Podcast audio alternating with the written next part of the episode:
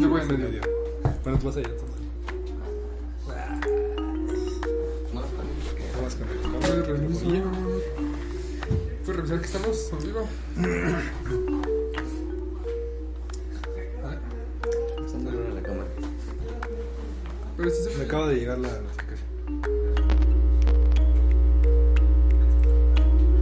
Ah, no, me salió un poquito del Streamlabs. Te estás viendo, chale. Esperemos a ver que llegamos al. Una persona, dos, tres personas. Tengo un cojín en mi trasero. ok. Ay. Una. ¿Cuál es el link? Soy yo.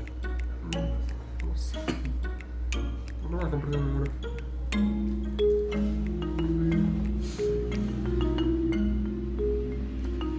Pero yo solo vi dos. Ok, bueno, tres. ¡Dos personas! Hola, dos personas. Personas soy yo, de hecho. Y otra vez soy yo también. Un escarlita.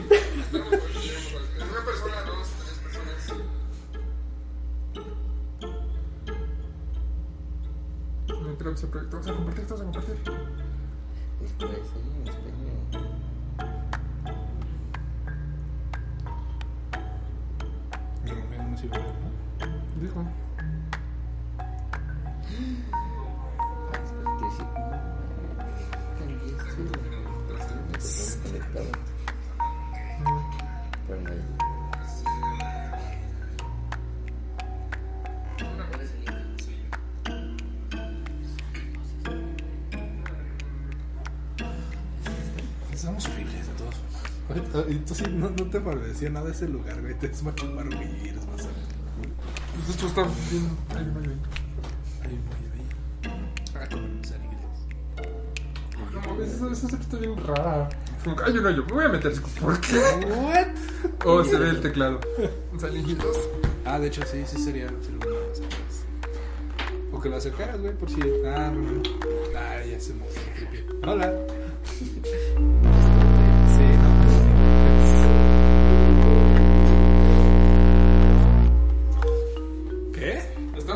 Compartiendo. Sí, Además, tenemos que una persona viéndonos. Sí. Eres tú. Y escarlita. sí. Ya, estamos Discúlpanos. cinco. ¿Somos cinco? Sí, güey. Nice. Hola, cinco personas. Este, pues creo que es un buen momento de comenzar. Ah, bien, ahí ya está. Sí. Este, honestamente, porque no creo que lleguemos a un pico más alto de 5 personas. No, que sí, que a veces llegamos a, siete- a 10 personas, pero bueno. Muchas gracias por volver a vernos. Las 10 personas que probablemente siempre son, pero bueno. Como sea, muchas gracias por seguirnos, amigos, familiares, mamá de Misa. Ah, también, es verdad. Después de esta ausencia tan larga, de hecho, nuestro último podcast fue en noviembre. En noviembre. Fue en noviembre, justamente. Sí, fue en noviembre porque fue Noviembre. que descompuso mi computadora. Y de hecho, también, como que tuvo ahí la. Cuando la carga de, de videos en nuestro canal. También tenemos canal de YouTube. Es Necropsia Project. Pero después de tanto tiempo, ya por fin regresamos. Estamos aquí. Estamos de nuevo Hager. Hola. Chale volvió después de su incursión en nuestro primer video de Critters. Y pues va a regresar ahorita porque ya vio una película de Stephen King. Vez ha visto más, pero no sabe. Pero sí. Ya vi. Ya vio dos cuentas. películas. Eh, el caso, eh, bueno, como ya vieron en el título, el día de hoy vamos a hablar de Stephen King. Pero, ¿por qué de Stephen King?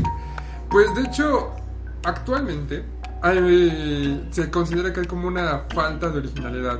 Hay muchos remakes, muchas este, refritos, muchas adaptaciones de libros, cómics, películas viejas. Pero si hay un rey en- que crean su obra a medios digitales o a medios audiovisuales, es Stephen King. Yo creo que Stephen King ha sido el autor que ha sido más... Este, el primero o el segundo autor que ha sido mayormente adaptado al cine o algún otro medio audiovisual. Series, películas, incluso creo que estaba algún videojuego probablemente. Entonces el día de hoy vamos a hablar de el maestro del terror, Stephen King. Fucking Stephen King. ¿Dónde quito esto ya? Yes. Eh, Stephen King, de hecho, nació por ahí del, si mal no recuerdo, en el... Qué mal estoy empezando, pero bueno, dice, eh, el chiste es que él nació en una familia pobre, que a los dos años su padre lo abandonó. Literalmente se fue por los cigarros. es la Esa es la historia que le contaron, eso no es broma. Yo creo que de ahí debe haber empezado el mito, ¿no? De dónde está mi papá, ¿no? Se fue por los cigarros. papá. Ahí empezó. Inició con Stephen King. Sus padres se fueron, su papá se fue, su mamá tenía un hijo, bueno, tenía dos hijos, su hermano mayor, David, David. Dave, y pues Stephen.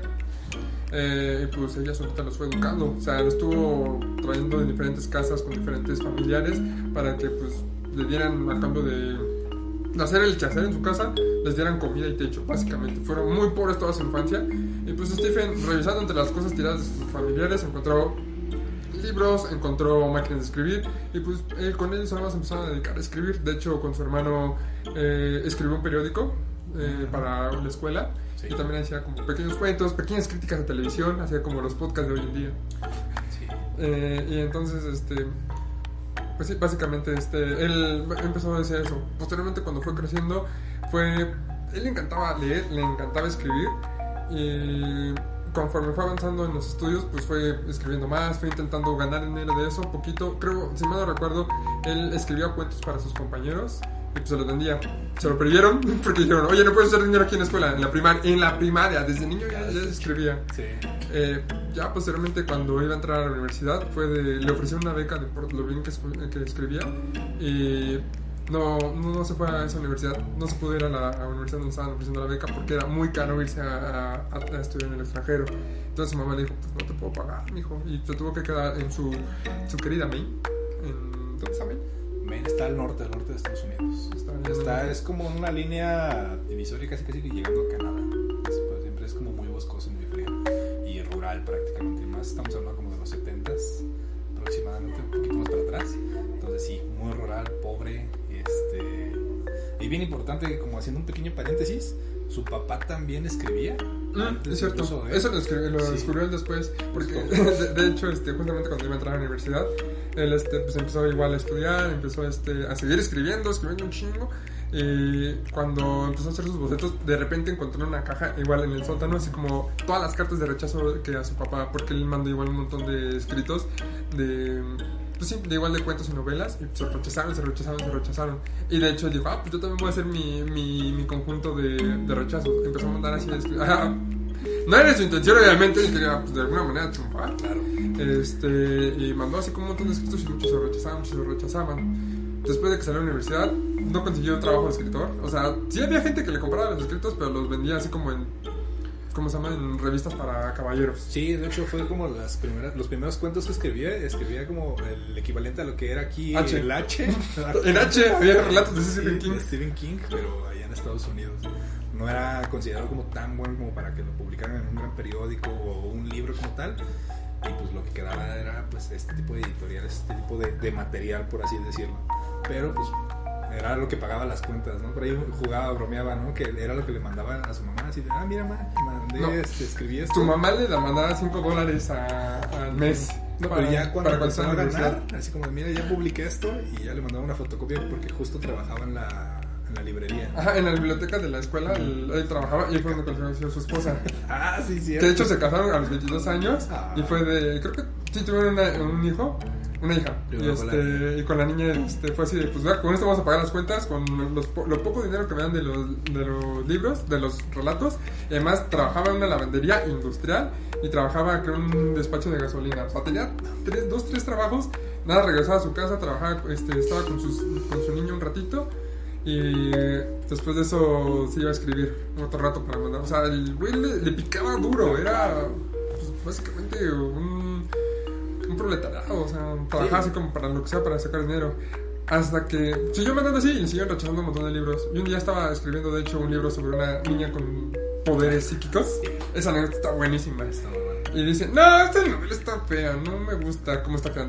La tiró a la basura. Su esposa estaba haciendo el quehacer porque ni siquiera tenía en casa, era una Era un caravana. remolque, una Era un caravana, remolque, caravana, así como sí, justo, justo, o sea, justo. la cosa más barata, la cosa más fea del mundo. Ahí vivía. Entonces, este, su esposa viene de bote de la basura. El escrito dijo: Oye, está mal, ¿no? ¿por qué tiras esto? No lo tires. No, es que está. Síguelo. Acá viene estilo boca negra. Sí, sí. Este, es como, sigue escribiendo esto, esto tiene potencial. Eso es histórico, porque Boca Negra y aparte también pasó con este hombre, este, el que escribió Cien años de soledad, ¿cómo se llama? García Márquez. También le pasó igual, su mujer le así de, no, ¿cómo crees que no? Cien años de soledad. Para acabarla de chingar cuando iban a mandarlo, un pequeño paréntesis, eran tan pobres que nada más les mandaron, nada más les alcanzaba para mandar la mitad del manuscrito y mandaron la segunda mitad por error, güey. Y aún así tuvo tanto pegue que triunfaron y ya de ahí se despegó García Márquez. Lo mismo que le pasó a ese güey. Escritores, consíganse una mujer Sí, que no, los presente, Que los- que los traiga cortitos.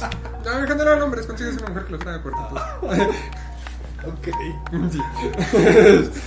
Hasta acá se Ah, escuchó. ya se escuchó. Eh, como sea, el caso es que mandó y dijeron, ¿sabes qué? Este libro está muy bueno, te compramos los derechos. Y el- de hecho, esperaba. era, era tan pobre que a, a cada rato le cortaban el teléfono. No, no, este, le cortaban el teléfono pues tenía que pagar para obviamente restablecérselo. Entonces cuando le hablaron para que este, para decirle que le iban a comprar los derechos de su libro Carrie, no, no, no pudo contestar porque no tenía teléfono. Le tuvieron que hablar a la universidad y dijeron, oye Stephen, lo, lo, lo vocearon en la universidad. Oye Stephen, este, porque creo que en ese momento también consiguió un trabajo de, de maestro. Ya pudo Ya ganar un poquito más, ganaba 4 mil dólares al año, pero no era como su sueño. Su sueño era ser escritor. De hecho, eh, eh, lo que pienso es así como, siendo un universitario, estoy trabajando y ganando tampoco con esta carrera universitaria y estoy así como siendo maestro. Dicen que los La maestros... de muchos mexicanos. o sea. Cuando eres maestro es que de plano fallaste ya como universitario. Pues, eh, el caso es que la hablaron así en la universidad y dijeron, te lo compramos. Después de que se lo compraron, se lo compraron como en 2.500, no, 250 mil dólares. Sí, no, bueno, es que eh, fue Desde el doble, porque ya fue cuando lo separan y es Ah, como de, ah, esto te toca a ti, a tus representantes y esto le toca al autor. O sea, Estaban así, o sea, el güey que no tenía, que ganaba 35 centavos a la hora, a que le dieran así, toma 250 mil dólares, de, al- bueno, lo distribuyen así como al año, pues de, "Uy, ya me dejo de trabajar lo que quiera, me, me dedico a escribir ya con eso. justo. se pudo cambiar, se pudo mudar, pudo darle mejor vida a sus hijos, ya, y de ahí despuntó porque fue así como que, oye, ¿sabes qué? Tus libros creo que están bien, entonces, danos más libros. Y el güey, ¿cómo escribía? Escribía que 1500 palabras al día. Está muy cañón. Pues entonces. Aprende algo, George R. R. Martin. Ay, sí, no. No, o sea, Años 1500 esperando, palabras al día, esto, o sea, yo escribo tres palabras al día en el Facebook. Pero ese güey está muy cabrón, o sea, escribe mucho de hecho, si puedes ver toda su, su, su literatura, lleva este, que como un libro desde los años 70 por año. Prácticamente. Y, y, o sea, yo digo solo que le permiten sacar, porque ese güey puede sacarte tres libros al año o Sí, tal cual. Ahorita es, obviamente todavía es de los autores más rentables hasta la fecha. Ahorita ya le subió a 2000 palabras por día o 90 páginas prácticamente y sigue, sigue. O sea, esa es como su disciplina, ¿no? Es- 90 páginas es creo casi el libro de Harry Potter, o sea, J.K. Rowling. Sí, no, está, está En caso es que este, de- después de que este, ya le dieron empezó a escribir, este, ¿qué más le pasó? bueno, escribió un Le chingo. pasó de todo. Es que igual. Ah, de hecho, este, ahorita que de que eran como dos libros al año, tres. De hecho, como no le daban permiso, tuvo que escribir bajo otro seudónimo. Que esos, esos libros que eran bajo otro seudónimo no, no se vendieron tan bien. Bueno, pues tenía ahí como su toque. Fue sacando poco a poco y de hecho le fueron comprando sus. Perdón, los derechos para cinematográficos para sus libros. Eh, le compraron justamente su primer libro, que fue de Carrie. eh, y para el año. Para el 79, sí, para el 79 hicieron la adaptación de la primera película basada en el primer libro de Stephen King, de Carrie. También fue un hitazo, estuvo nominado a Oscars y es recordado como una de las mejores películas. De hecho, también yo creo que de ahí se, este, se conoció pues, Stephen King como un maestro del horror. Cuando ya, Ahí, de hecho, ahí fue el boom, prácticamente. sí, con Carrie, ahí fueron de, ¿sabes qué? Vamos a hacerte más películas. No, mentira, la que fue el 79 fue El Resplandor, Carrie del 73. Ujú. Me confundí, pero sí. Este, pues de ahí pues, se detonó. En su vida, pues siguió escribiendo ese güey. Tuvo un accidente. Y pues se han adaptado infinidad de películas. Y bueno, infinidad de libros. Se han adaptado a series y películas. Eh, es muy conocido el nombre. De hecho, su hijo ahorita también se dedica a escribir cómics y libros. También está haciendo bastante bien su estilo de Stephen King es bueno él está influenciado por Edgar Allan Poe obviamente Ah, sí. por Lovecraft. Lovecraft. cualquier escritor de horror fantasía tiene que estar inspirado por Lovecraft y también por los libros pulp eso está muy chido Eh, las- eh, los cómics eh, de los 50 eran historias así como muy serie B muy este muy de terror muy de fantasía eróticos muy cortitos para en ese, decían que no era para niños, pero eran cuestiones muy infantiles, muy estilo escalofríos, o tenemos a la oscuridad, o Cuentos de la cripta. De hecho, Cuentos de la cripta salió de esos, de esos este, cómics eh, pulp. ¿Alguna vez llegaste a ver algo de eso?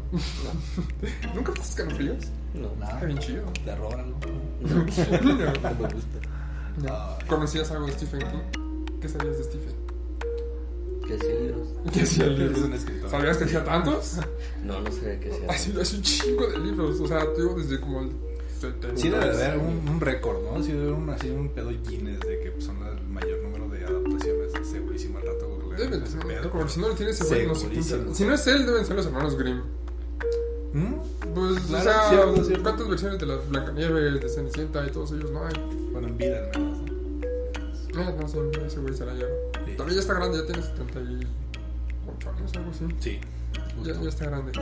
No se nos ha ido, afortunadamente, y sigue escribiendo. Siga muchos años más. De hecho, Ah, es cierto. Por ahí anda, sigue escribiendo. Es como de los libros más recientes que hay. De hecho, sí está al revés.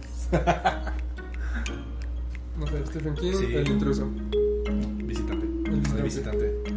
Que igual, justamente hablando de adaptaciones, también ya la van a adaptar. Está trabajándose en una serie por HBO. También tiene adaptaciones a cómics, libro. ¿no? Tiene The Stand, tiene. La Torre Oscura, ¿qué más tiene? Básicamente eh, son los más famosos, pero ha trabajado también como en guiones. Porque, por ejemplo, eh, hablando de los 80s, que fue cuando ya estuvo como el despegue, Mm, eh, en las películas como a lo mejor y más o menos se acuerdan, salieron la trilogía del 5 con Arnold Schwarzenegger, The Running Man. Esa peli, esa peli, el guion, la escribió Stephen King justo para... Ha escrito muchos guiones. Sí, es como de repente estás ahí viendo una peli y es como de, cabrón, ¿a poco eso lo hizo Stephen King? Y sí, Es futurista de este. Es como unos Es juegos. como unos, ju- los juegos del hambre de los 80s con Arnold Schwarzenegger y como una versión de Dodgeball y este, los juegos del hambre ochentera. Está, está muy bueno. Si perdías, te morías. Sí, morías. los fucking juegos del hambre. Y ya después hizo una adaptación, una novela, pero este. Ya es como diferente, un ¿no? poquito eso sí, no, pero Long Walk es también un libro similar, pero pues ya eso es libro libro y también no es tan viejo, eso es como de los 2012, 2015 más o menos, aproximadamente, también muy buena y es similar como unos juegos de hambre, está. Este, nunca vi The Running Man. ¿El Running Man? Sí. O sea, es que ese güey, bueno, aparte de tener este, libros adaptados, también he hecho muchos screenplay, o sea, muchos guiones para películas. Sé que también del último, no, no del último, pero sí llegó a hacer también libros para infantiles. Ese güey es muy versátil, o sea, lo conocen como más por de terror, pero de hecho ni siquiera siento que sus libros sean de terror, es como fantasía o una anécdota interesante que lo expande. Pa- Para mí yo como, siento que eso es su estilo de, de, de- de escritura, es como voy a poner una historia, algo tan simple que va a sonar interesante y de ahí lo voy a expandir más, más, o sea... Una persona que regresó de un coma y puede ver ahora el futuro y el pasado, eh, un niño con poderes psíquicos, una niña que puede crear fuego y de ahí lo expande más. O sea, toma cosas como um, fantasiosas y las expande de una manera bastante interesante. Eh, sí, cosas sencillas. Y de hecho, no se dedica nada más al terror y la fantasía. También ha hecho, ha hecho drama, ha hecho infantil, ha hecho fantasía sola, ha hecho como. no sé. Cual, o sea, igual es de las mismas películas en las que luego la gente no ubica que es Stephen King, tal cual este Shawshank Redemption o aquí le pusieron bien Sueños de Sueños de fuga. Sueños de fuga, es una maravilla, creo que incluso estuvo, estuvo nominado, se ganó. el Ah, estuvo nominada a mejor Oscar, se la ganó Forrest Gump. Bueno, es que es. Pero igual es como Entre dices. Forrest y Shawshank Redemption, vamos a. Sí A mi gusto, Shawshank Redemption está. Forrest está chida, está muy divertida, pero. Sí, Forrest. A ti.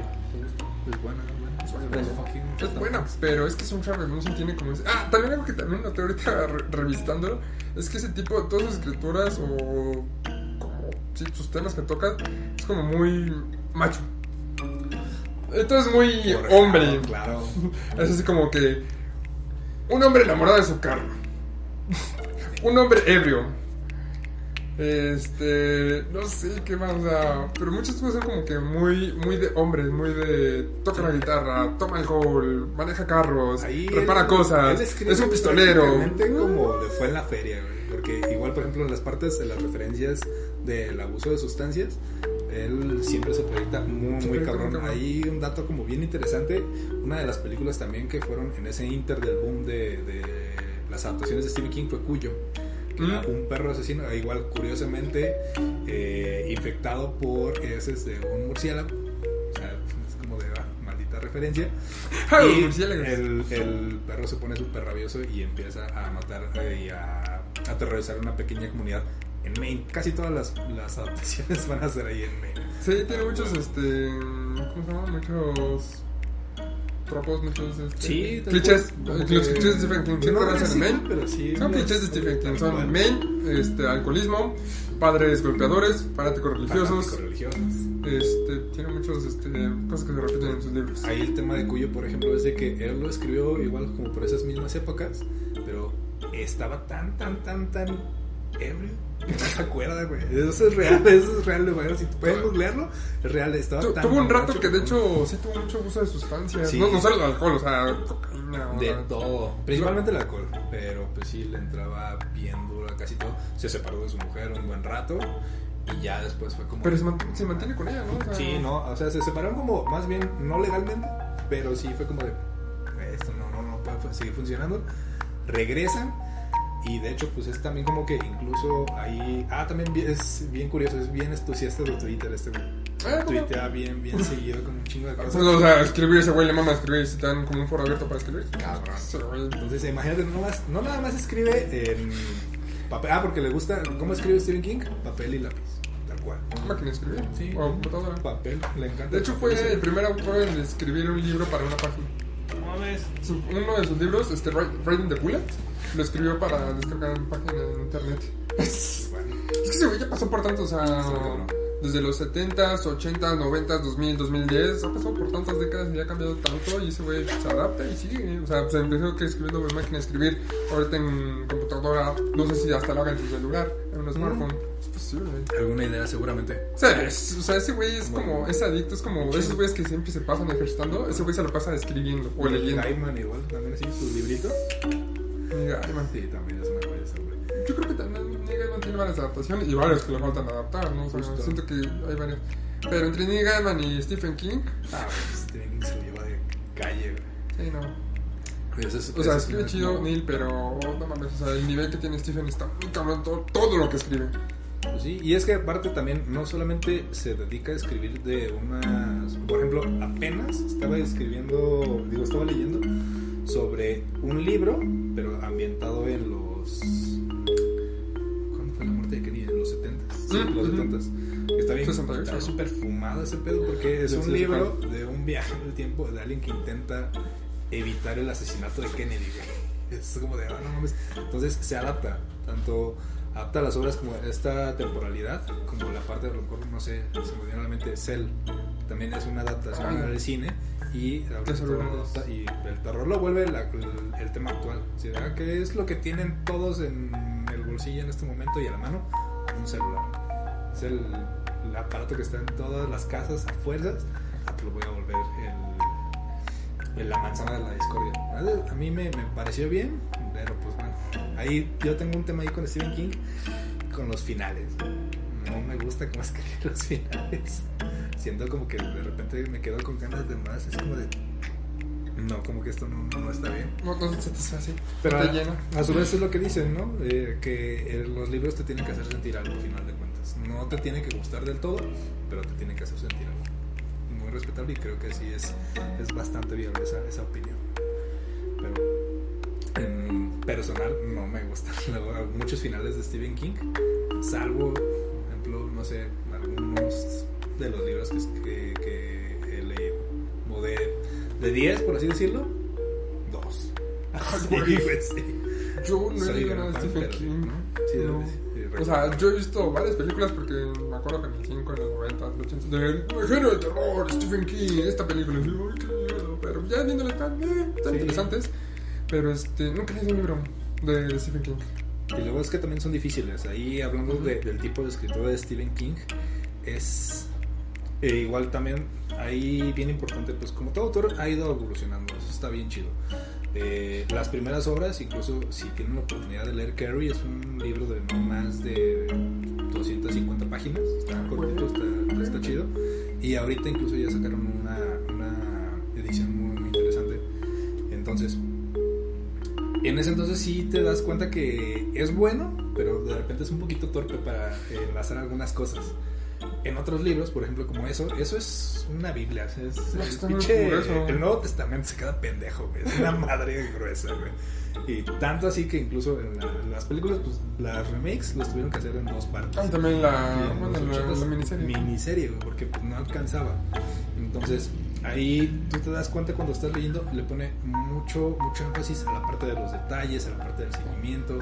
De si la silla era silla, estaba posicionada de tal manera, era de tal color, pero no de este color en específico, sino una tonalidad similar a este color. Como de. ¡Diablos! Me sale, bueno, no sí, es un poquito difícil a veces de leer. Muy descriptivo. Justo, ¿Muy Tolkien? ¿O menos Tolkien? Menos. Ah, Bueno, Menos. menos, sí, no, Sé que tampoco he leído Tolkien, pero sé que también es muy descriptivo. Justo.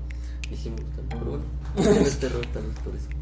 Es que Stephen King, no sé si describirlo como terror. Es fantasía. O si realmente te ha provocado terror. Sí, Realmente. sí, en, en algunos, en algunos puntos sí es como dices, carajo. Eh, al menos esa desesperación en la que de verdad no sabes qué hacer, en qué situación estás y dices, no hay alguna salida viable de esto. Sí, sí, sí me han movido la tripa algunos de los libros de, de Stephen King.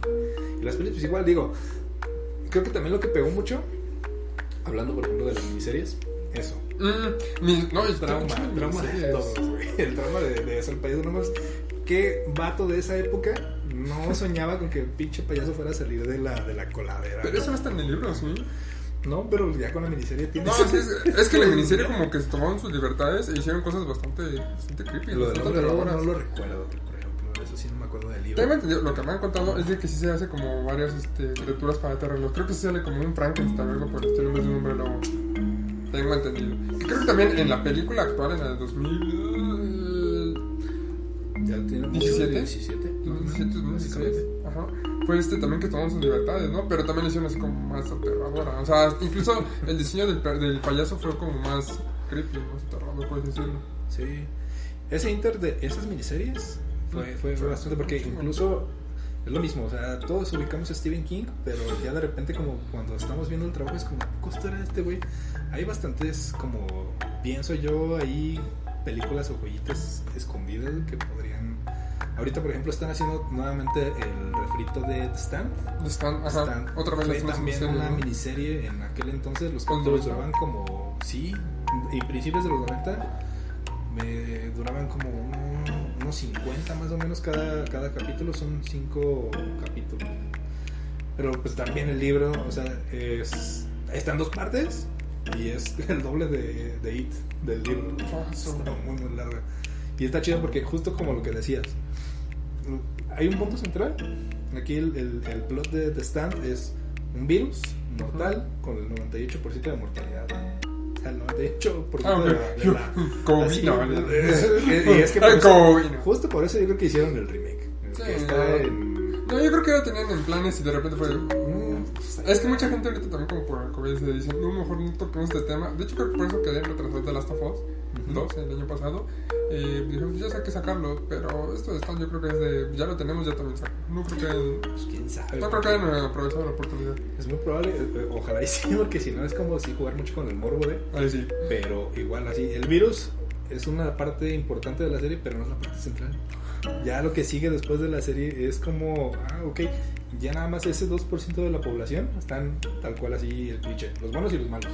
Los buenos están siendo atraídos por una, una viejita así negrita como de ciento y pico años Ah, sí. y los malos por uno de los villanos más cabrones de los que también de repente llega, pues sí, como a reciclar, por así decirlo, o reutilizar en las series, porque ahí bien importante y bien divertido Stephen King maneja como una especie de multiverso. Pero sus propias obras, ¿no? Ajá. En la- justo, por ejemplo, si ah, tú viste la, la Torre Oscura, que de repente por ahí hay algunos, este, como unos vistazos Sí. de Pennywise, ¿no? Ahí, igual, mismo tema. Entonces aquí hay un villano que él le gusta como reutilizar, que es el villano de la Torre Oscura de la misma película. El Ahí mata un McConaughey y se rifa. Pero en esta parte es The Stand. Y también es una pinche pasadez de lanza. En los comentarios. No, no, no, todavía no sé si hay comentarios. Sí. A Saludos, gracias por regresar. Chale tiene lag. Lolo, ¿dónde dejaste abadía? Sube el volumen a la jaga, ya lo subí. Ah, gracias. hace finales Regulares regulares. malos. Sí, coincido, coincido. Ah, dice que era García Márquez. García Márquez, sí, García Márquez, justamente. Gracias, este. Matón. Matón. te Uy, queremos. siete personas. Este, bueno, sigamos. Eh, mm, ¿En qué estaba? Estábamos hablando de que recicla este, en villanos. Ah, sí, pues eso, es- digo, eso básicamente lo sabe él porque él dice que ha este, leído los libros. Yo solo sé que tiene su multiverso y que tiene así como.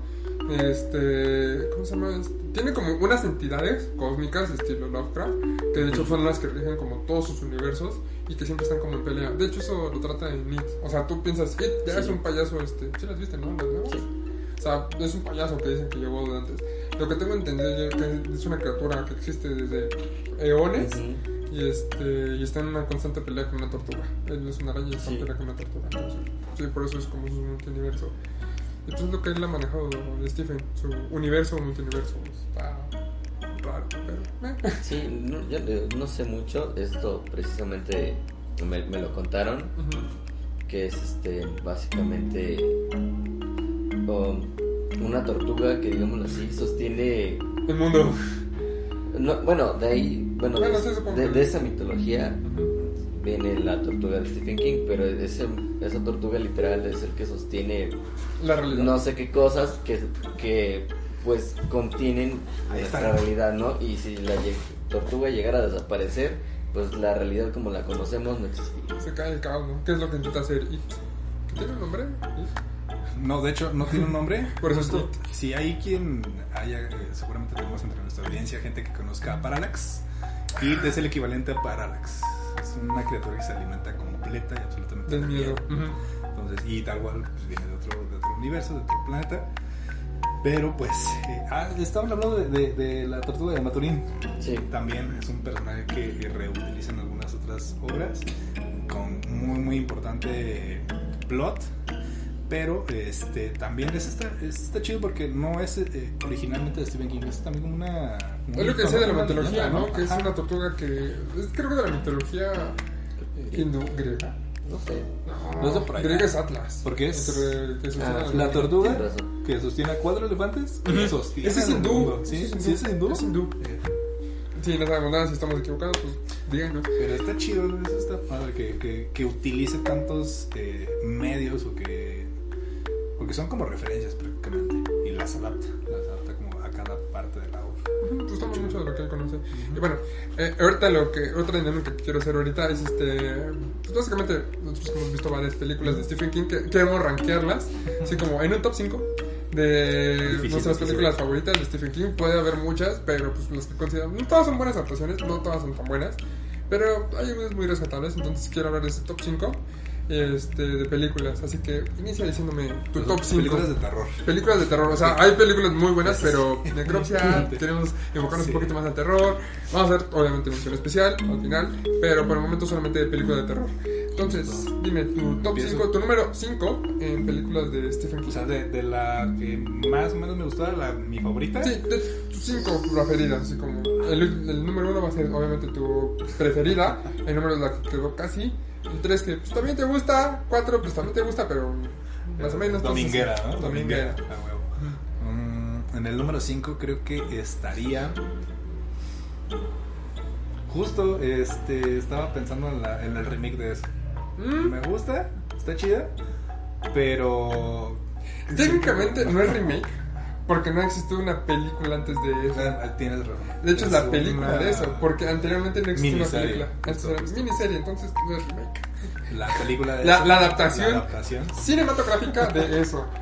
Ese sería el número 5. La, la parte 1 y la parte 2 serían. ¿Por qué? 5. Me gusta, pero creo que yo sí soy muy nostálgico. Yo soy muy, muy este pedo. Me gusta la adaptación que hicieron. Está muy chingón. También el cast está súper, súper chingón. La verdad es que el Skagar se rifa como, como eso. Y Sí. está muy cabrón ese güey. Muy buen actor. Está. Beverly también, mi crush desde ese entonces. Y ahora que pusieron a Jessica Chastain, más aún. Jessica eh, la- ¿Jessica Chastain? Beverly, la, la chica. Ah, ya. Una belleza. La pelirroja. Y este, creo que lo manejaron bastante bien, pero sí hay películas todavía antes de. O sea, es, es muy buena. A lo dejaron hasta cierto punto bajado, ¿no? Porque tengo entendido que en los, en los libros sí es más explícito su abuso que tiene su padre, ¿no? Aquí es como, Sí. se entiende, pero no llega a ese punto. Y creo que la miniserie sí era un poco, un poquito más explícito en cuanto a abuso, pero físico. No Justo, lo subieron de tono, pero ahora sí que lo suficiente como para que incluso, no sé si lo manejaron así para que llegara a las salas y tuviera ¿Quién más sabe? atracción. Porque la película. ¿qué clasificación tuvo? ¿PG-13? Es que sí, Sí, no está explícita, está explícita. Sí. ¿Tú, tú sí la viste, ¿eh? ¿Tú qué opinas de esa película? Me gustó. Es este precisamente lo que tú comentabas, ¿no? O sea, It no se me hizo de terror porque pues no me dio miedo, no, no me causó algo de ese estilo, pero juega con eh, la psicología de, de sus personajes y mucho hay muchas este, representaciones. Eh, entonces eso es lo que me gusta de It y este no, no he visto más películas de terror Stephen King. Ahí está mi top 5. Es todo mi top 5. Pero este, Está el número 5 y el número 1. es, es, es lo, es lo que, lo que me gustó de It, ¿no? Y entonces no sé si tiene más películas de como de ese estilo. No tanto como, o sea, como que te muestre este, en criaturas y ponga a tus personajes, este, no sé, en un corredor ahí. Es que de hecho Stephen Siendo King es eso. perseguidos, Stephen algo por el no, es de, no es estilo de terror. Su estilo de terror es psicológico. Por eso es raro que digamos que es terror, porque es un terror como... Entiende esto del personaje y en esto me voy a enfocar. O sea, pongo un personaje en una situación extraordinaria, fantasiosa, y eso va a hacer que vaya eh, a otros lugares más recónditos y oscuros de su propia mente, de su propia psicología, de la propia sociedad, pero no necesariamente te demuestra cosas feas. Eso es lo curioso de Stephen King, por eso si te gustó eso, como habla del, del terror psicológico, si igual checa alguna de las otras que ahorita decimos, porque sí, es eso mucho su estilo. Pero ajá, continúa, pero... Es que sí hay pocas. Hay, hay- sí No, tienen no, poquito muy de esos elementos, pero son muy contados. Porque, por ejemplo, sería el, el número 4. Sería No, este- está bueno, o sea, voy a hacer tu 5, mi 5, Ah, tu sí. 4, mi Ah, va, va, 4, va, va. 3, mi 3, Me agrada. tu 2, tu... Ya está, nuestro 5, tu 5, vas, a- vas tú, güey. Este, bueno, pero yo también quería agregar algo sobre eso. También la vi. Este, tengo que admitirle que la primera se me hizo muy entretenida. Igual no sentí que fuera terror. Es muy entretenida verlo, las interpretaciones, eh, la dirección que tiene, como dices, eh, ¿Bill Skarsgård? Skarsgård. Ah, descargar. Lo, lo hace muy bien, los niños lo hacen excelente, de hecho se siente como una especie de eh, Stranger Things, pero mejor hecho. Pero no mejor hecho, pero sí diferente, un poquito más Es que de hecho Stranger Things es más como de ese pedo. Ajá, Stranger Things quiso Justo, como bueno, ver eso y aquí como que quisieron tomar toda la Stranger Things, pasarla a la película. Lo, lo hace muy bien, la película es muy entretenida. Los momentos oscuros así medio terroríficos, no son terroríficos de, ¡ay, qué miedo! Pero sí te, sí te así de, ¡wow! Quiero ver eso. O sea, la, la escena inicial con Jordi como la arranca de brazos de, Está bien pasado de lanza. sí. Ok, ¿tienes mi interés? Demuéstrame qué más puedes decir. Y lo que te van a enseñar, como dices tú, la psicología de los personajes y sus terrores más profundos de su psique es de. I'm for it, estoy de acuerdo, ¿no? Sí, me, me- me agrada. Y que por fin tiene, este, ¿cómo se llama? Tiene coherencia la frase de aquí todos flotan. Así, ah, cierto, Ah, flotan. No mentiste, ahí flotan los niños. Está, está muy buena. La segunda parte, esa me gustó, pero no por las razones este, correctas. O sea, me gustó porque es muy divertida, es muy graciosa. O sea, me la pasé riendo en el cine. Está muy, está muy graciosa. Todos los comentarios, las interpretaciones, me estaba riendo. Y digo, siento que esta película no era para que me riera, pero me estoy pasando muy bien, me estoy riendo demasiado. Es una excelente comedia. Es que tenemos ese chip nosotros, güey. De que ya estamos tan metidos en el pedo del terror. No, no, no, ellos lo Ah, hicieron, co- ellos lo hicieron comedia. Sí. Hay una escena en que dice, ay mira, un poodle. ¡Pah! El poodle se convierte en monstruo de, güey, eso es muy cagado, es intencionalmente cagado. O sea, perdóname, pero esta, esta película no la quisieron hacer terrorífica, la quisieron hacer como comedia, un poquito de drama, pero le metieron mucha comedia. O sea, cuando el tipo creo le clavan un cuchillito, un bisturí, es de, ¡ah! su, cara, su cara es muy graciosa esa cara no es de terror, esa cara no es de algo que te está espantando. Esto me está dando mucha risa y lo hace intencionalmente que te cagues de risa. O sea, la película es muy graciosa. Sí. Pero por eso digo, "Mm, es, es muy buena porque te divierte como, como loco. Pero no es, creo que no es su intención. No sé qué pedo con ella. Es muy extraña. Mi número 5 es Habitación 1408. De, John Cusack. de John Cusack. En el 2004 salió. Ah, este, salió en el 2004. A ver. sí. Vamos a tener un invitado especial sin querer. Justo estábamos esperándola.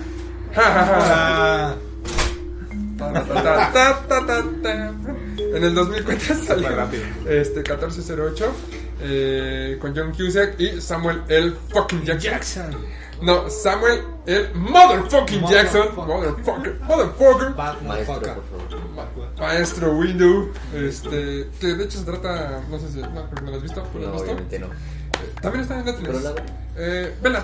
¿Se sigue en Samuel L. Netflix? Samuel L. Motherfucker Jackson. Está en Netflix. Eh, se trata básicamente de un escritor, porque tiene tiene que sacar muchos escritores, que, este, que le encanta desprestigiar, eh, después de que se murió su hija, le encanta desprestigiar cosas... Ahora que me recuerdo se parece a otra película, pero bueno, este, encanta desprestigiar cualquier cosa que tenga que ver con magia o vida después de la muerte. Entonces le dicen, no, pues en esta habitación, la 14, le llega una invitación, vean la 1408, esa de este hotel. Ahí vas a encontrar que eh, existe, está muy rara esta habitación porque se ha muerto mucha gente, bla, bla, y él, pues va, voy, y se la pide a Samuel. Jackson, a Samuel L. Motherfucker Jackson, ahí en el hotel, porque él es el, pues es el, como el director, el que Es atiende. Ajá. Y le dice, te doy otra habitación, no vayas a esa. No, yo quiero esa habitación. Lo mete y le empiezan a pasar cosas extrañas ahí que también no son como monstruos, sino cosas que empiezan a pasar a él, que al mismo tiempo ves pues como su psicología, de lo mismo de se le murió su hija, este no cree en la vida después de la muerte, no cree en nada místico y de repente empiezan a pasar cosas y al final es un giro de Sí, no mames, o sea, sí, no. ¿Qué, qué- qué es lo que pasó ahí? Y es como un giro medio bonito, medio también oscuro, pero es un buen giro. Y pues la película está bastante bien, o sea, siento que pasó un poco desapercibida. En ese año hubo dos De adaptaciones, este, está ahí también mi número uno, spoiler. Eh, ¿Cómo se llama? Pero pasó un poquito desapercibida, pero es buena, es buena. Me acuerdo que la vi ahí en el 2014, o sea, 10 años después de que salió. Y es bastante buena. Es, o sea, si te gustó eso como psicológico, esa también está buena. Y digo, no es como terror de que te quiera espantar, sino de que te va a plantear como cosas diferentes. Esa para mí sería como mi número 5. Y bien dices que es como no tan conocida, esa parte también es importante, creo. Así como que haya este brevario cultural, así de, no mames, esta es buena, vela, güey, no, para que no pase tan desapercibida, güey. Vale la pena. Vale la pena. Esa lo tiene de principio. El número 4 sería, y más que nada por nostalgia, es este. Es una película, igual ahorita incluso la pueden encontrar en YouTube, se llama en inglés Graveyard Shift Uh, y en español le pusieron el turno de la medianoche, que es, es como el tecnicismo. Está muy buena, poco conocida. El plot, para así, en pocas palabras, es un cuate foráneo, llega a un pequeño pueblo, eh, en Maine, por supuesto. Entonces, es de estos cuates así que nómadas, no tienen así como un solo lugar. Llega, empieza a buscar chamba, le dan chamba en una fábrica, un puesto que justamente se acaba de abrir porque eh, el operario de una de esas máquinas desapareció pues, misteriosamente. ¿no? La, la fábrica está infestada de ratas y pues para que entre el exterminador tienen que hacer como una limpieza exhaustiva. Entonces eligen a- así como varios de estos chavos y se queda obviamente también el gerente, se supone para investigar eh, que estén haciendo bien su chamba. Y obviamente como es el nuevo, como, como clásico, ¿no? Si eres el becario te toca. no de cariño. Becario. Este, Recoge la caca. Sí, tal cual. No, pues es que es una fábrica como de algodón. Donde está, aparte de infestada, está hasta su madre como de maquinaria vieja. Y el, el relato está muy bueno. La película es muy buena también. Pero bueno, todavía me quedo con el libro. Y conforme van limpiando, van avanzando, van este, escudriñando ahí el, sótano. Las ratas como que empiezan a, a mostrar una inteligencia un poquito más humana. Y es como de what the fuck. Y ya se supone encuentran todavía una parte aún más allá del sótano y algo muy cabrón los está echando por ahí. Está chida, es de esas joyas poco conocidas. Está Sí, no, no muy buena. Sí, no, te digo, es que como el 70% yo creo que de las obras de Stephen King están por ahí escondidillas. Al ¿Es 70, del 80? ¿Esa película de los 90 son? No, es noventera. Noventera. Noventera, justamente. Está. Ahí salen personajes, eh, por ejemplo, eh, otra de esas películas, igual ahorita hablaré de ellas. Ujú. Eh, Emilio Esteves, Ah, que era como la, de la estrellita, así como de los noventas. Ese güey está como ahí, de ese. Entonces tienen un cast que en ese entonces, en los noventas, eran como medio famosones, pero Este, tampoco no estamos hablando de, no sé, Sean Connery, así, ¿no? Pero pues, son, son actores de en ese entonces estaban haciendo ya su carrera y que incluso pues, posteriormente se la hicieron. Está buena, a mí eh, me gusta, se queda en mi, en mi 4. Es muy buena. No, nos dijo el matón. Sal- sal- eh, saludos, matafaca. Matafaca. Mm, número 4. Suena bien. De hecho, ahorita eso que de ratos dijiste me sonó un poquito a Mimic. Ah, Mimic es muy buena. Ya ¿Es de Guillermo del sí, Toro? Tenemos que bueno. dedicar. Uy, una Guillermo del Toro. Sí, definitivamente. pero en, no, en esta representación oscura. Eh, sí, ¿Tu vamos a top decir. 4 es qué? It, ¿no? It, capítulo Por 2. supuesto. It, capítulo 2. ¿Te gustó más que la 1? ¿Cuál te gustó más la 1 o la 2? Creo que la 1. Ah, bueno, entonces es tu top 4 y la 2. Sí, a huevo, huevo. Se vale, ¿por qué no chingas, no? Este. Cuadro. Mi top 4. Híjole, pues me voy por The Dark Half. Tú que llamaste una nota tan conocida, esta también me gusta bastante. Eh, es que me gusta porque está dirigida por el maestro de maestros, maestro. George A. Romero. ¿Quién es George. Romero? Por Dios, si están aquí no saben quién es George. Romero, ¿qué pedo? Acaba de ser su cumpleaños. Bueno, ya falleció, pero iba a ser su cumpleaños. Tengo una foto con él. No. Este, George A. Romero es el director y creador del zombie moderno. Eh, moderno. Es este el que dirigió La Noche de los Muertos Vivientes, El Día de los Muertos, El Amanecer de los Muertos, El Día de los Muertos, La Tierra de los Muertos y. Survival of the Dead. Eh, tiene su trilogía de, bueno, su saga de muertos. De zombies, es que se güey crea los zombies. O sea, un zombie muerto con este, crítica social y bla bla bla. Ya habrá un capítulo también de él, seguramente. Sí, a Ah, huevo que sí. Contaremos anécdotas de, de Ah. Porque es acá, somos brothers, Contarás, fuimos brothers. Conocí a George Romero en vivo. Tengo una foto con él. Después la presentaré, pero sí, conozco a George Top Romero. 4. Top ¡Es 4. una madre este pelo! ¡Es una madre este pelo! ¡Está Era, enorme! Top 4. Perdón, este, sí, George A. Romero dirigió la, la mitad oscura. Se trata de un escritor que ponía su seudónimo. De hecho, aquí como se va relacionando con la vida de Stephen King, que puso un seudónimo para hacer historias de terror que eran muy afamadas. Pero al parecer hay una persona muy parecida a él que está cometiendo como algunos crímenes, haciendo cosas malas, básicamente. Que después se enteran que es su parte oscura, que es su, su alter ego en los libros realmente cobró vida. Entonces t- tiene que pelear contra él mismo para ver quién se queda con el lugar en el mundo. Es- como yo cuando me pongo bien pedo y terco, güey. eh, Buena esa parte ya ganó, esa parte ya ganó. O sea, esa parte ya ganó. Entonces, pues sí, es, eh, o sea, sus propios conflictos que tenía él mismo ahí reflejados y pues sí, totalmente está muy buena. Eh, es como, es de las primeras películas de, la- de George Romero que tiene un ritmo lento, pero sí, el desenlace es muy, muy interesante. Está muy bien. No, va, va. ¿Tú te acuerdas? La Torre Oscura, La Torre parte Oscura, 1. huevos, huevos, claro que es sí. el terror. A lo mejor digo alguna de este que no sabes que sí, No, estoy seguro que no. Es que no solo hace de terror. Pero estamos hablando. Eso sí, tienes razón. En el top 3 es, es complicado. Ahorita sí ya. Se acerca, se acerca. Maldita sea. Este, en el top 3 estaría Misery, definitivamente. Misery está muy chingón, es uno de los relatos también bien chidos y que ese güey escribió, porque también traía etapas bien cabronas de, de escritor, no solamente se actualizaba, sino que también iba y se encerraba en una cabaña en las montañas en Maine. ¿En Maine? Pues ya ahí ¿A iba Maine? y escribía a madres. Más de 1500 palabras. Ese güey, si alguien no ha visto Misery, véanla, creo que incluso también tuvo nominación al Oscar. Sí, Está- eh, Kathy Bates por mejor eh, actriz de reparto. reparto. No manches, bien pasada de lanza. Es, y es que aparte justo con lo que mencionabas, aporte, el terror es psicológico completamente. Es un thriller prácticamente, pero es eh, te, te- te lleva tanto que sientes así el miedo del cabrón que lo está viviendo.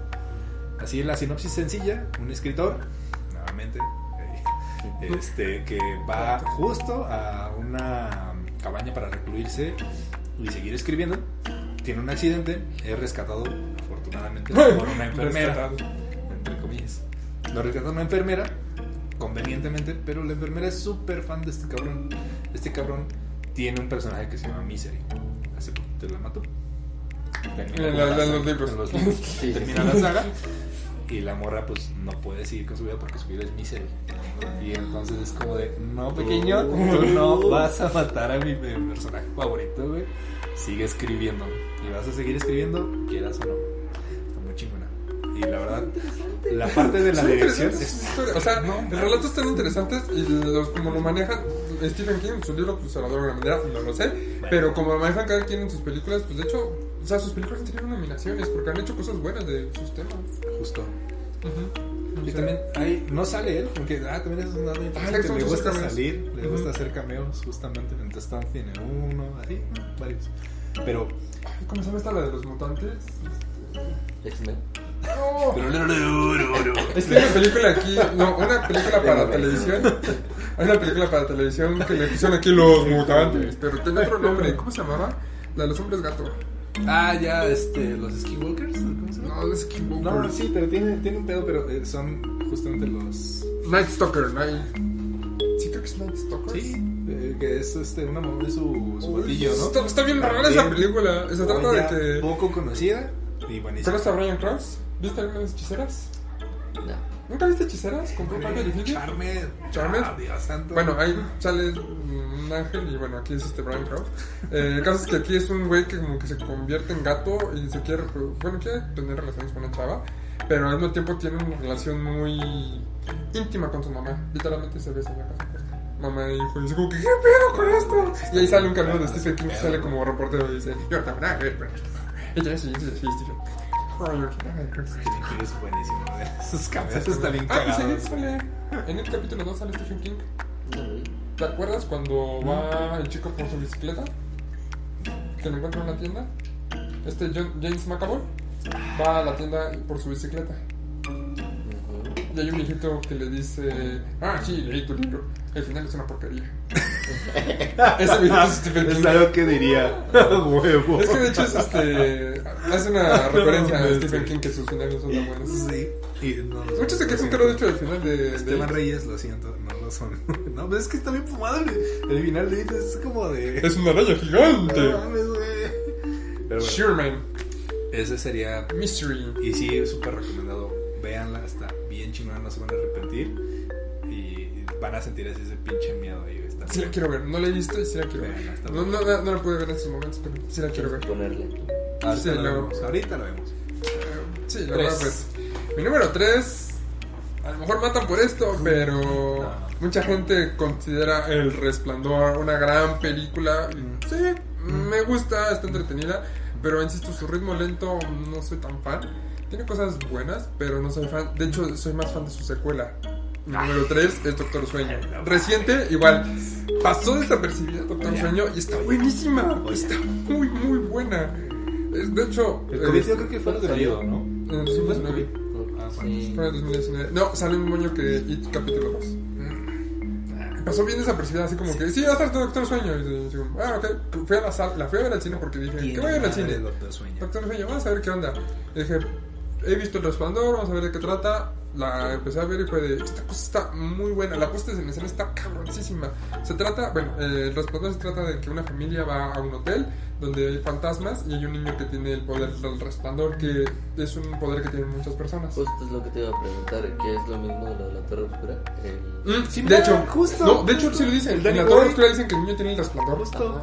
Entonces dicen que muchas personas tienen el resplandor. Ah, el de Shine. Shine, Shine. El Shine. Shine. Ajá. Ujú. Entonces este niño tiene el resplandor de ver cosas y escuchar cosas y hablar con otras personas con la Ujú. mente. Eh, eh, no el niño de la Torre Oscura, sino estoy hablando sí, sí, resplandor. sí, sí. De hecho, por eso se llama el resplandor. Y en la película no se enfocan para nada en el resplandor. Se enfocan más como en la locura de este de Jack Torrance, el padre. Que de hecho a Stephen King le enojó mucho la adaptación del resplandor. le gusta. Porque, de hecho, hasta él hizo su propia adaptación. Dijo, voy a hacerla yo en una miniserie. Él agarró y la produjo. Dijo, así es como tiene que adaptarse mi película. Bueno, mi libro. Mi libro. Porque de hecho ahí se le puso los, este, los animales este, que cobran vida. Ah, sí, desde el, el laberinto, El, ¿no? el laberinto, ajá. Bueno, o sea, el caso es que su papá este, se vuelve loco y el niño pues, con su mamá se salva. Es muy famosa algunos frames de Here's Johnny y la cara de este Jack Nicholson y demás.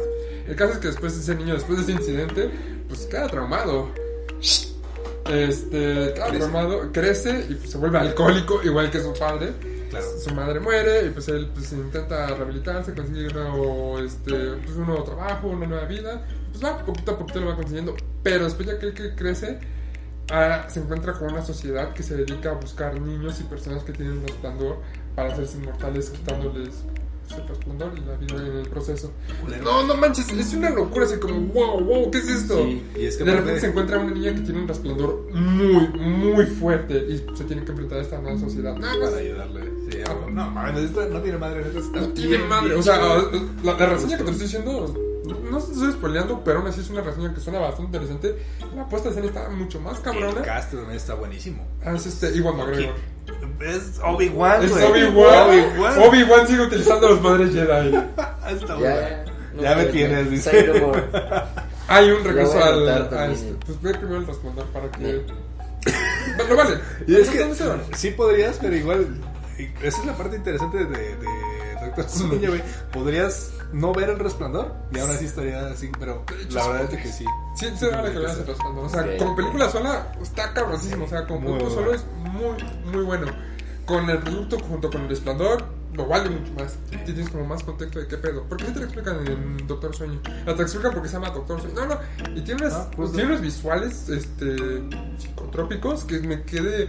Ah, sí. Esta madre está tomas están genial. increíbles. A quien sea que se le ocurrió hacer esto, lo hizo de una manera excelente. No tiene la suficiente mm, mención y aprecio. eh, no se le aprecia lo suficiente a esta película. Neta está muy, muy, muy buena.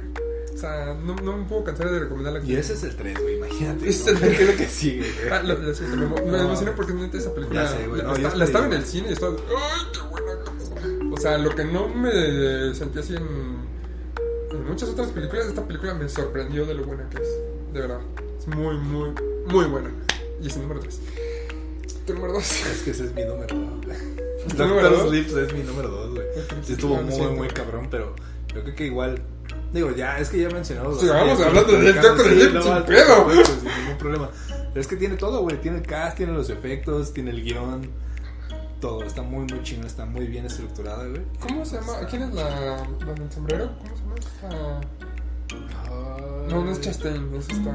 No, no, la actriz no, este, es, es famosona, pero no, yo, yo pensaba que el nombre de la villana, güey. No, cómo se llama. de la- Le llaman el, la- el sombrero, güey. Este, sombrero. Jay de, de Hat. De Hat. Sí, güey. También está chido. Mm, Creo que igual, digo, es. es- Ese es mi, mi top 2. Está muy chingona, ya casi todo lo dijimos. Pero a lo mejor como una mención especial podríamos hacer ahorita. Este, en su momento. mm, es que, bueno, igual así como a lo mejor enfocándonos con esas este, como pequeñas joyas no tan conocidas. Estaría The Stand, Mm, miniserie una miniserie. mm, en los noventas y ahorita ya hay un remake. Igual, pues la quieren estaría, está, está bastante chido. También tiene muy buen cast. También hay un Skagar. Sale Shawnee Smith. Eh, eh, no, Smith es a Amanda en Soul, que ya sabe que soy fan de Soul. Está muy, muy cabrón el cast. que tiene. Está muy, Muy, completo, está. está muy, muy completo, la verdad. El, el plot está chido y más ahorita pues en, en tiempos de pandemia. Y este, esperemos que manejen muy buen este giro de trama en este caso con la parte de, de este remake, por así decirlo. Pero el de los noventas no le pierde nada. Está chido, está bastante adaptable y creo que sería ese como el equivalente por nostalgia. No es- En vez de Doctor Sleep, porque sirven de Sí, Doctor, pero- Doctor Sleep. Pero Es vamos, que a, sí, no, no mames, está, está vamos a coincidir en el, el top 1. Ya sé, güey. Ya sé cuál es. Vamos a, vamos, a, vamos a coincidir en el top 1, pero pues que lo merece. Te toca, güey. te toca top 2, eh, esta es, no sé si es poco conocida, pero bueno, es otra colaboración Stephen King, George. Martin. Se llama Creepshow. Creepshow. Creepshow eh, no está basado, bueno, está, dos de las historias, es un- bueno, empezamos. Creepshow es una antología. Me maman las antologías de terror. Hay muchas películas de terror que son así como varias historias. A veces medio conectadas, a veces sin conexión, pero te las presentan en una película. Porque a veces las historias cortas te dan como... No, no te pueden asustar, pero sí te dan cosas más interesantes más rápido. O sea, te acuerdas como cosas como VHS, Trick or Treat. No, son, no sé si son aterradoras para mí, no son así como cositas de ahí oscuras. Que más rápido te puedes aventar una historia. En vez de aventarte toda una historia de hora y media que a veces no llegan a nada o no, no, no se pueden, este. mm, a veces la terminan cagando, básicamente. Entonces, a mí me gustan mucho la- las antologías, películas de terror que tengan varias historias. Esta película es una antología eh, basada justamente en, los cómics de, los 50 llamados Creepshow. Este, y pues bueno, fue dirigido totalmente por George Romero y todo, eh, dos de las historias de esta antología son basadas en relatos de Stephen King, creo que es de Wit y de Cradle, o sea, la canasta. Y las demás más fueron así como escritas en ese momento para esa película por, eh, por Stephen King. De hecho, Stephen King tiene un cameo y todo fue dirigido por este George Romero, el padre de los zombies. Eh, tiene historias de... La primera es la del padre, que es del Día del Padre, que es de un padre que regresa para soplar las velas. La segunda es de, de unos... am- sí. Es su pastel, güey. Así es simple la historia. O sea, este, la segunda es una pareja que. eh, bueno, una pareja de amantes que reciben su merecido por parte del esposo y después el esposo recibe el merecido por parte de los amantes. Está muy chido. Está bien loca. chido. No hay un final feliz, güey. Es como de nada. Una película de- ya, no. La tercera, si mal no recuerdo, es la de. Stephen King. Ah, The Wit, sí, cierto. The. Eh, protagonizada por Stephen King. Es una cosa muy rara. Todo un redneck. un redneck que cae un meteorito del espacio, lo toca y tiene funestas consecuencias. La historia es la más cortita, dura que 10 minutitos. Como creo. lo que pasó en. Monterrey, por supuesto. Como lo que pasó en- lo que les va a pasar. Monterrey son rednecks. Es que, güey, Qué qué pedo. No mames. Es como esa madre cayó del espacio y voy y lo agarro con las manos. Qué verga, güey. Bueno, Este. No, esa historia está muy cagada. Es como la de.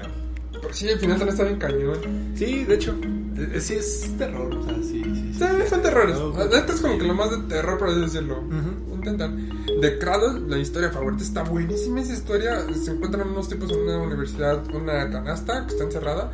La abren y adentro hay una criatura, al parecer inmortal. Quién sabe cuánto tiempo lleva. Ah, ahí. porque se supone la encontraron en, en Alaska, un pedo así, ¿no? Así, Ajá, en una exploración de Alaska. Congelado. O sea, te la cuentan la historia como en 20, 30 minutos y te, te explican como que todo y wow, está muy cañón esa historia. Está bien chida. Ah, hay una trama de que hay, Ah, y de que aparte- se quieren una esposa. La colaboración, güey, la colaboración, porque no solamente es Romero. Ah, es Tom Savini. Tom Savini, Tom fucking Savini. Savini. Tom Savini hace efectos especiales, pero sus efectos especiales están bien cabrones. Mm. Es que desde siempre se conocen Tom Savini y este George Romero. Hizo todos los efectos especiales de Dawn of the Dead.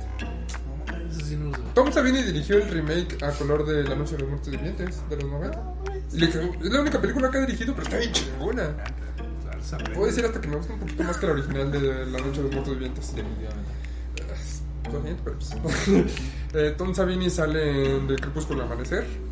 ¿Has visto el Crepúsculo al Amanecer? Sí. Es No. el Está pistola pija, güey. Es, es el- la pistola de pija. No mames, es máquina sexual. ¿Cómo te va a aburrir máquina sexual? ¿Cómo te va a aburrir Salma Hayek con un pitón en el cuello? Ya habré bebido ese tequila, güey. Por supuesto que sí. Directo de los pies de Salma Hayek. No es es el sueño, güey. ¿Dónde más sale? ¿Sale Porque no es alta, güey. Porque no está grandota. No, o sea, el terror no es lo Es que no es de terror. ¿De Crepúsculo al Amanecer no es terror? No, es. Es Robert Rodríguez. Robert Rodríguez, es, es canchero. Ni pies no es de terror tampoco. Canchero. güey. Me inspiran del terror. Es muy bizarra, pero es de terror. Ay, no. No, de lo que busco al amanecer es otro pedo. Este. Bueno, Tom Savini es un- hace muchos efectos especiales y los están, están muy cagados, están muy chidos. Y hace aquí todos los efectos especiales. Me gusta su bigote. Es muy, es muy rudo. Creep Show. Creep Show es mi número 2 porque, igual, George Romero, Stephen King, eh, una, este, ¿cómo se llama? Una antología para mí, Justo. totalmente hecha para mí. Número 1, Ya sabes cuál, güey. Leo. Número uno, The Mist. The no la serie, güey. La película. La serie, véanla, está buena, pero la película le parte la madre a todo lo demás. La, la niebla, La niebla. King no tiene mamá. Pinche final todavía no lo supero. Nadie eso- lo. Por eso bebo, de hecho. Por eso. está bien cabrón. Es más, Muy buena. Sí, no, es- está muy chida. Y aparte, el cómo va. eh, porque te digo que este güey se adapta. Tú dices, ah, no mames, es un pinche viejito. Pinche Stephen King agarra y nada más escribe este, pendejadas de hechicería, este, Skinwalkers, un pedo así. No, no mames. La trama de, de, de Miss, güey, no tiene madre y está bien tecnológica y acá, porque habla ya. Justo era lo que mencionaba así, está influenciado por Lovecraft pues también como por ahí va. Tiene muchos elementos Muchos Lovecraftianos. Está con bien, bien chida. Platícanos un poquito. La trama, güey. Este, bueno, de mí, a mí también es mi número uno. Número uno. Es que vamos a coincidir No porque. mames, güey. Sí, está bien. También la vi. Pero ¿La no, viste? No. no. Es que yo creo que. Ahorita vamos a ver. Fanático de terror y alguna vez tal. No, no. Ah, no creo que sí la tengo. Vemos, güey, si no, ahorita. Ahorita la busco. Este, el caso es que de mí Se trata. convertir en vivo desde la película. Nah. Este, el- se trata de que básicamente después de una tormenta nocturna eh, en un pueblo de Maine, este, muchos habitantes ¿Dónde del pueblito, ¿dónde más? ¿Dónde más pasan las cosas interesantes? Son. ¿No sí? Este, va, se quedan refugiados en un pequeño centro comercial, un poquito más grande que nosotros, un 3B tal vez. Sí, es un don neto ¿Un para la gente de aquí de, de Ciudad de Un del México. río, ¿qué te O Un traigo? del río para la gente del norte. Tú dilo, tú dilo, tú dilo. Voy al del Es río, que ¿qué tú te eres traigo? Lolo, güey. Tú eres nuestro Lolo, güey. ¿Por qué? Tú, tú, eres- tú voy al río, ¿qué te traigo? Voy a del río. ¡A huevo! Bueno, pero sí, es un mini super. Un mini super, se quedan en el super y de repente hay una niebla que empieza a rodearlos y canto de qué pedo, qué pedo. Va corriendo un güey de cierra las puertas, cierra las puertas. Agarra y se mete y dice, no salgan No que allá afuera, no salgan. De plano, no salgan. Ahí está muy cabrón, y güey. Yo tengo que regresar a mi casa, yo me voy. Y nada se ve y se va y güey. ¿Qué pasa con ese güey? Hay una persona que sí se ve que lo mata, ¿no? No, nada más escuchaban los gritos. ¿no? Ah, sí, lo escuchamos grito. Ya, valió madre, güey. Es que puta. agarran y pues, se quedan ahí y empiezan a ver pues, a hacer. Hay unos militares que están adentro. Se escucha que los militares están hablando de un proyecto punta de flecha. Punta de flecha. Este, igual quieren salir por otra puerta, pero al intentar salir de esa puerta sal- eh, sale un tentáculo, agarra un güey y lo destaza. Creo que le arranca la Un cara. Kraken, güey. Así, pinche tentáculo cabrón, güey. No mames. un- y le arranca la cara con una ventosa. Así ¿qué chingado está pasando? Hay monstruos de afuera. Pero lo interesante es adentro de cómo se empiezan a pelear entre ellos. Hay una fanática religiosa que no está castigando a Dios por hay que sacrificar, hay que hacer este mamada. Y eso es como que. Güey, qué pedo. O sea, el miedo de lo que hay afuera, que nunca llegas a ver como tan bien las criaturas. Hay una, hay una incursión de ellas, las criaturas están muy chidas porque ni siquiera es una sola criatura, son muchas criaturas. Sí. Entonces, y al final es de, ¿sabes qué? No nos podemos quedar aquí, nos tenemos que ir. Y ese final, que de hecho no escribió Stephen King, lo hizo el propio director. De hecho, También una joya. su tercera colaboración de ese director con Stephen King eh, se llama Frank Darabont, el director de The Mist, que ha él dirigido de Stephen King, dirigió este The Green Mile o ¿cómo se llama La aquí? Milagros inesperados, Milagros inesperados en español. la Sunshine Redemption o Sueños de fuga. Es que ese güey hace drama. Ah, se sube ese Ese drama. güey hace drama. Es que no ha hecho tantas cosas. Frank Darabont dirigió, creo que dirigió las tres películas Hizo, pues, Walking Dead. y un capítulo, el primer capítulo de Walking Dead. Y el mejor, de hecho. Es la mejor adaptación del cómic. Este, no ha dirigido tanto, ese creo que dirigió otra película más y ya, o sea, ha dirigido Sí. cuatro películas. Y dirigió, se lo dirige encargaron. drama. Ya con lo que hizo, pues con esas dos. Pues como que, ¿qué güey, pues todo de Stephen King y dice, pues voy a hacer terror, bueno. Venga. Y mucha gente sí lo puede ver y dice, güey, es que ese final te vuela la cabeza de no seas mamón. O sea, tengo entendido que ese ni siquiera es una novela de Stephen King, es un relato. Y ese güey la hizo como para hora y media y el final lo cambió porque el final creo que del libro es más de... Nos fuimos. ¿Qué pasó después? No sabemos. Aquí te enseñan qué pasó después y ese es un final de... Un, un final abierto en el libro. Es como. ¿Cómo crees, güey? Pero. Te rompe en el momento de no mames, o sea, ves al personaje, es el que la hace de Punisher. Ah, en la también. película del 2002, Mm. creo. Sí, contra Este- John Travolta. Ah, contra John Travolta. Justo. Ese es el actor principal. Sale Laurie de The Walking Dead. Sale. Dale también. ¿Sale Dale? Dale sale de Walking Dead. Es uno de los viejillos que, que sobrevive junto con ese güey. Es un buen cast también. Es muy bacán. Este, la película te mantienen como en tensión todo momento. Está muy entretenido. Quieres saber qué pedo hay afuera, pero nunca te lo enseñan como tal. Y las, las pocas cosas que ves es de esto es muy cabrón. Y te digo, ese final sí es de no mames, es uno de los finales más cabrones, densos y descorazonadores que habrás visto. Está bien pasado. Está muy pasado de verga, o sea, no, no manches, o sea, te cuentan que hay afuera. Lo describen un poquillo, muy, muy vagamente, para que... Es que ese güey juega mucho con eso. También es tanto muy descriptivo en algunas cosas, pero en algunos otros es como de... ah, por ejemplo, eso. Te dicen que es como una especie de araña, güey. Pero si tú llegas a buscar ilustraciones de It, este, son muy variadas. Unos te muestran una araña, otros te muestran una araña con un cuerpo humanoide, es como muy variado. Y lo mismo con los monstruos, pero sí hay incluso, si tú puedes googlear así este, los monstruos de la niebla, es este, puro fan art. Está así como cabrón. Y el arte conceptual de los monstruos de los. Porque hay unas pinches cosas. Hay de todo. Hay criaturas como murciélagos, hay arañas, hay este. Minicutulos. Eran. Minicutulos, no sé qué pedo. Hay arañas. Creo que las últimas son las arañas. Y es que, por ejemplo, eso fue lo en, en el relato, güey. Ya lo que quisieron hacer con la serie de, de Netflix fue tirarle al psicológico. La verdad es de que, igual si tienen oportunidad, véanla. Quiero verla No por ver, mala. compararla con la película. No es mala, pero pues con la película se queda bien, bien corta. Tanto por eso de que pues, no le renovaron la, la segunda, no renovaron la segunda temporada. Porque es buena, pero a nivel de la, nie- la niebla de la película, no, está chido, pero güey, como que lo va a nada más. Sí, no, o sea, la niebla. Creo que es una de las mejores adaptaciones. o es que no sé si adaptaciones que están mejor basada en un relato o algo de Stephen King, pero mínimo es una de las mejores películas que ha salido de los relatos de Stephen King. Muchos dirán que El Resplandor es muy buena. Creo que estuvo nominada, todos alaban a Kubrick. Mm. Sí, puede ser muy hermosa, muy bonita, pero. Visualmente es bueno. Visualmente, Pero- actuaciones, Jack Nicholson, sí, lo que sea. Pero es que en- a nivel terror, La Niebla no tiene comparación. Yo creo que es una de las mejores películas de terror, Manejan muy Pero buen sí. ritmo. así por sí mismo. O sea, si tú eres así como cinéfilo en la parte de no mames, el encuadre, la, Ah, sí. la- todo. Vete por el Shining. Shining. Shining. Shining eh, y Shawshank Redemption. Le voy más a eh, Sueños de Fuga, Shawshank Redemption, que Shining, pero sí. Sí, ese es el, el, el tema ahí con, con este tipo de, de películas, pero esa es la parte interesante, nuevamente, igual Stephen King hace como de todo un poquillo, o sea, escribió drama y se adaptó incluso, está, no sé, yo, yo digo que está muy chingón. Ah, pues ahí está el top, güey. Este es todo. Es- creo que te interesamos este, ya como Ya, ya, las esto lo- películas, lo- lo qué bueno, así. porque pues, esperamos que también los demás este, eh, quieran, se interesen en ver algo so- sobre Stephen King. O a lo mejor nos saltamos alguna peli, algún, algo que no está en el top y que digan, no mames, esto podría estar ahí, güey. Igual pueden comentárnoslo, sí estaría muy chingón, porque pues, ya sabemos, ¿no? Ese güey ha hecho de todo un poquillo. Bueno, yo estaba pensando hace rato en este Maximum Overdrive. Máximo Es donde sale Emilio este, este, Esteves. Y, pero es más como por la parte de, de nostalgia, está chidilla. Un meteoro pasa así cerca de la Tierra, la radiación hace que todos los aparatos electrónicos se vuelvan en nuestra contra y nos intentan matar. Sale un, este, un tráiler con cara de duende verde. Ah, sí, el tráiler de la entrega de juguetes con el- la cara del duende verde no tiene madre. Lo soñaba de chiquito porque no mames. Tenía que me persigue el pinche tráiler.